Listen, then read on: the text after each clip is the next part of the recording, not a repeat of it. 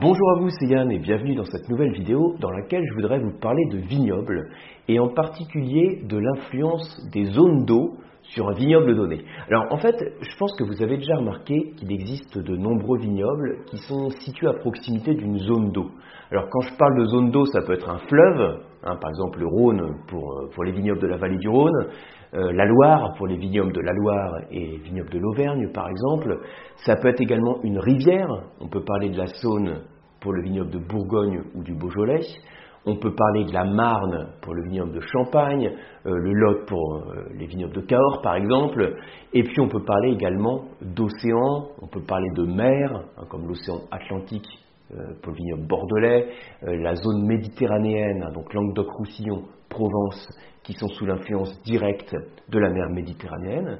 Donc on a régulièrement des zones d'eau donc là, je donne des exemples en France, mais au-delà de la France, hein, vous prenez le vignoble d'Afrique du Sud, donc c'est un vignoble côtier, les vignobles chiliens. Donc à chaque fois, on a, enfin pas à chaque fois, mais très souvent, on a des zones d'eau qui sont plus ou moins proches, avec un effet qui est plus ou moins marqué. Ensuite, il y a le I comme inertie thermique. Donc inertie thermique, comme vous le savez, hein, ça veut dire que l'eau va accumuler une certaine quantité de chaleur ou une certaine fraîcheur, et les pics de température vont être beaucoup moins brutaux quand on a la proximité de l'eau. Si vous avez des chutes brutales de température, le fait d'avoir un lac, par exemple, ou être près de la mer, ça fait qu'on va avoir des deltas de température qui vont être moins marqués. C'est la notion d'inertie thermique. Et j'ai donné précédemment des exemples de vignobles qui étaient situés en bord de zone d'eau. Et de toute façon, là encore, un lit à avoir en tête, c'est en fonction du style de climat, la zone d'eau va permettre de lisser les extrêmes. Si j'ai un lac dans un climat continental et frais, le fait d'avoir un vignoble à proximité du lac, ça permet aussi d'éviter les pics de froid, on va dire, les changements brutaux de température, et donc d'éviter par exemple les gels de printemps, si c'est un des risques auxquels peut être soumis le vignoble. Alors, ensuite, au-delà de C et I, j'ai le R comme reflet. Donc là, on va jouer maintenant sur l'ensoleillement. Il y a certains vignobles qui sont situés à proximité d'une zone d'eau et dans lesquels cette zone d'eau va permettre de réfléchir la lumière du soleil et donc d'augmenter la luminosité. Donc là, on, est, on parle de microclimat, on n'est pas sur le climat d'une région, on est en général plutôt sur un microclimat. Ça veut dire que quand vous avez cette luminosité qui est accentuée, qu'est-ce qui se passe? Vous allez favoriser la maturité de la baie de raisin, la photosynthèse, donc le développement des sucres dans, le raisin, et donc ça va apporter du gras. Hein, le sucre se transforme en alcool dans la fermentation alcoolique. Donc le fait de favoriser la luminosité, ça joue sur la photosynthèse, qui joue elle-même sur le niveau de sucre, et donc qui joue, qui joue sur le gras du vin. C'est par exemple, euh, pour vous donner un exemple type, si je prends le vignoble suisse, donc un vignoble continental, qui en termes de température moyenne, si je prends l'ensemble du vignoble, hein, est relativement frais, on va dire, euh, on va trouver la région des Trois Lacs, on va trouver donc la zone aussi hein, autour du lac Léman, sur laquelle vous avez ces effets de reflets qui sont importants et qui permettent de favoriser aussi les maturités des baies. Voilà, si je le présente de manière simple et rapide. Et ensuite, le dernier R dont je parle, on est encore sur un effet de zone d'eau, mais c'est l'effet couverture. Qu'est-ce que c'est dans ce cas-là?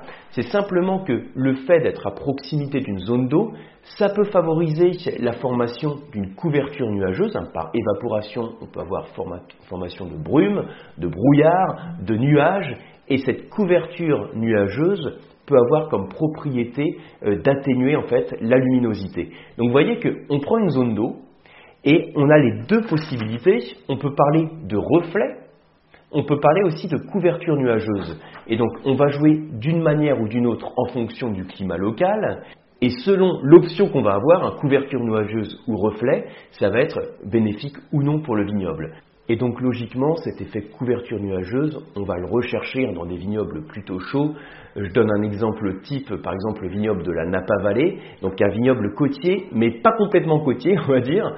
Euh, quand vous avez l'air chaud qui est dans la vallée intérieure qui remonte, ça va permettre la circulation de l'air frais qui vient du Pacifique et ça va créer la formation de brouillard.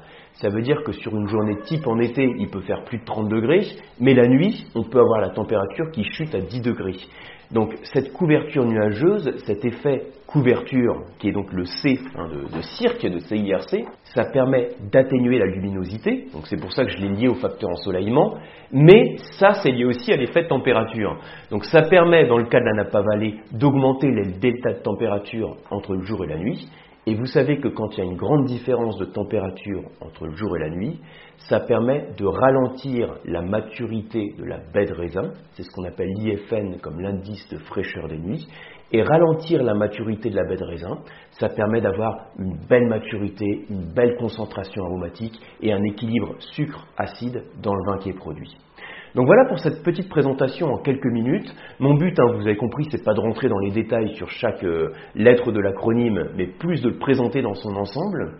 Donc l'idée c'est, ayez en tête cet acronyme CIRC, je répète, hein, comme courant, qui peut être froid ou chaud, comme inertie thermique, qui peut jouer en faveur du froid ou en faveur du chaud, comme reflet, qui en général accentue l'ensoleillement, et comme C de couverture nuageuse, qui en général permet d'atténuer la luminosité et d'apporter une certaine fraîcheur.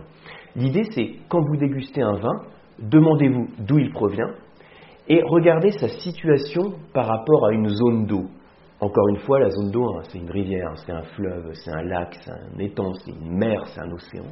Et cette situation par rapport à la zone d'eau va faire que l'influence de cette zone d'eau va être plus ou moins marquée. Et dans ce cas-là, demandez-vous quelle est la lettre entre C, I, R, C qui va dominer, hein, qui va faire que l'effet de l'eau va être le plus marqué, et comment ça peut jouer sur le profil du vin produit?